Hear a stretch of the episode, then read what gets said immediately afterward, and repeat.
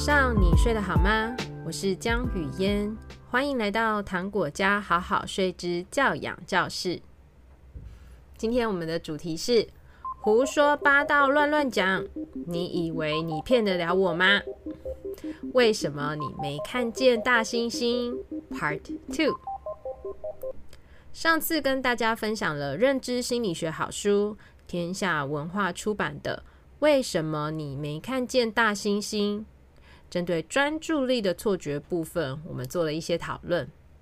今天想跟大家分享的是我们对于记忆的错觉。前情提要一下，为什么你没看见大猩猩？是作者克里斯·查布利斯和丹尼尔·西蒙斯的“你看不见那只大猩猩”实验。这个实验荣获了心理学搞笑诺贝尔奖。从这个起点开始，作者啊发现一连串人类受到错觉操纵的影响。他们利用科学研究、实验论证的方式，一个一个拆解这些根深蒂固的错觉，还原原来的真相啊是什么？我们今天要讨论的，就是在生活中，我们与各种不同的人相处时，是否偶尔会出现这种感觉？对方来说，他骗人。尤其啊，如果这种情况发生在你和孩子之间，家长是不是就常常气急败坏，大声的说：“你个欧北共我丢！” 你知道，孩子啊，有可能并没有黑白讲哦。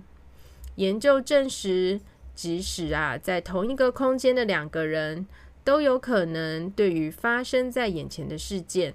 说出不一样的情节、人物描述和事发过程等等。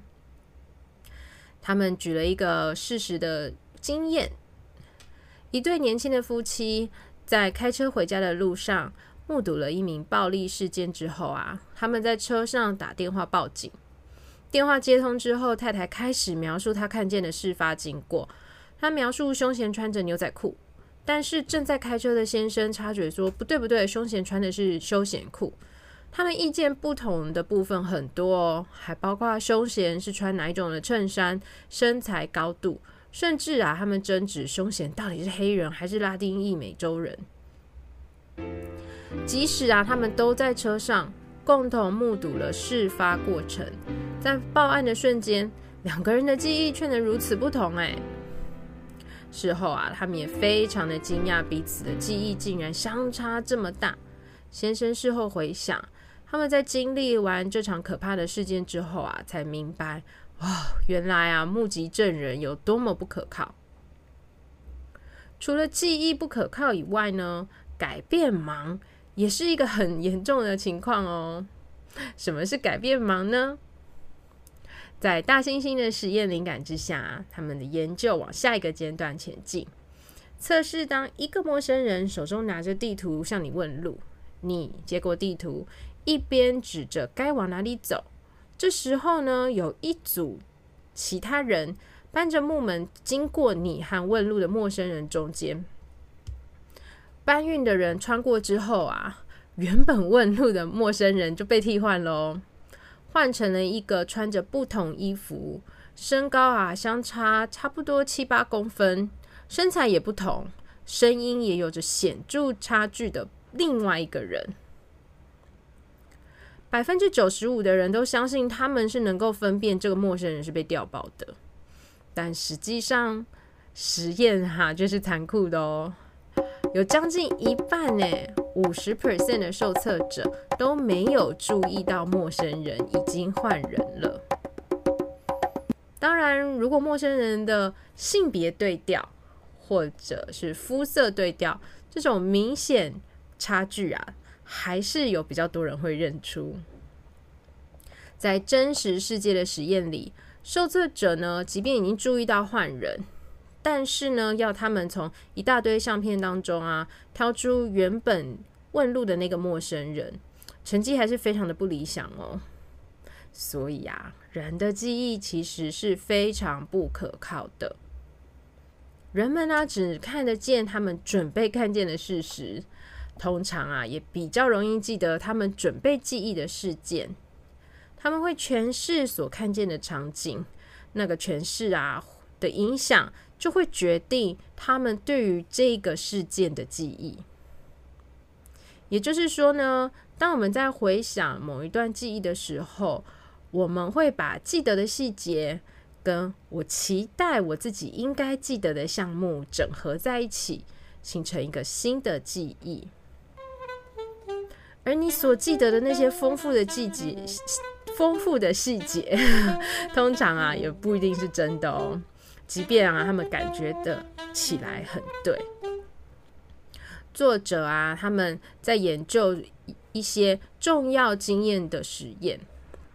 他们邀请啊受测者在前一天发生一些重要的事件，就把它先写下来。等到几个月啊，或者过了几年之后，再回头测试同一批受测者，让他们分享他们对那一个重要事件的回忆。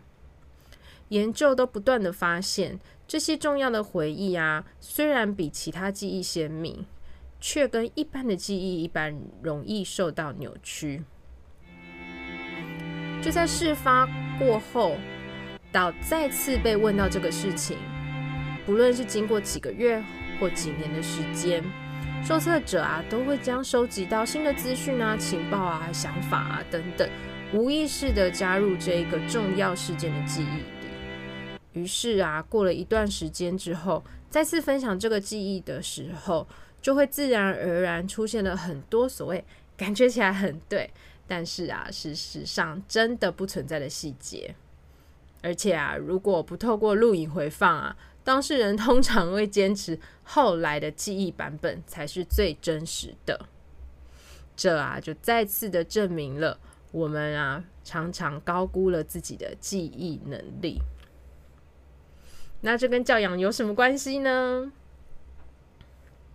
我是想到啊，有时候我们会认为我们眼睁睁的在看着孩子说谎，但是或许啊，孩子只是记得他们自己准备好看见的事实，并且啊，就只想要记得他们想记得的细节，以及期待他们应该记得的项目融汇在一起，变成他们告诉你的事情。如果我们不会急着立刻想要纠正孩子说谎不诚实的偏差行为，而是先停一下，想一下，他有没有可能是真心的相信他所说出来的情况，即使啊和我们记得的一点都不一样。而且，除非我们成年人有办法将事情用录影回放的方式重新呈现。连我们自己会不会也不是真的完全记住所有真正发生的事件呢？我们的记忆有多么的鲜明，与那些记忆啊如何影响我们的情绪也息息相关。情绪化的记忆可能啊比较能引发鲜活的回忆，不论他们是不是正确。他们都会变得比较强烈，所以呀，作者这时候也特别提醒我们，在回忆一些事情的时候，如果这些事件是伴随着强烈的情绪，我们就要小心的想一想，它可能不完全是真实的。当然，我不是在说你的孩子每次犯错都只是一种认知错觉的操纵，而只是。如果啊，我们对于我们自己的记忆力稍微有一点质疑，不那么肯定，因此啊，也愿意多接受一点孩子陈述的情境不同的诠释，或许我们不会太快对于孩子的行为产生负面的感觉，也可以稍稍的减缓一点冲突的机会。最后，无论你们的家庭是否需要宝宝睡眠顾问的协助，都祝福你们今晚宝宝好困，一家困好。如果你喜欢今天的节目，请在 Apple Podcast 给语嫣五颗星，也欢迎留言和语言聊天哦。千万不要忘记追踪糖果家好好睡的 Podcast 粉丝专业和 IG 哦。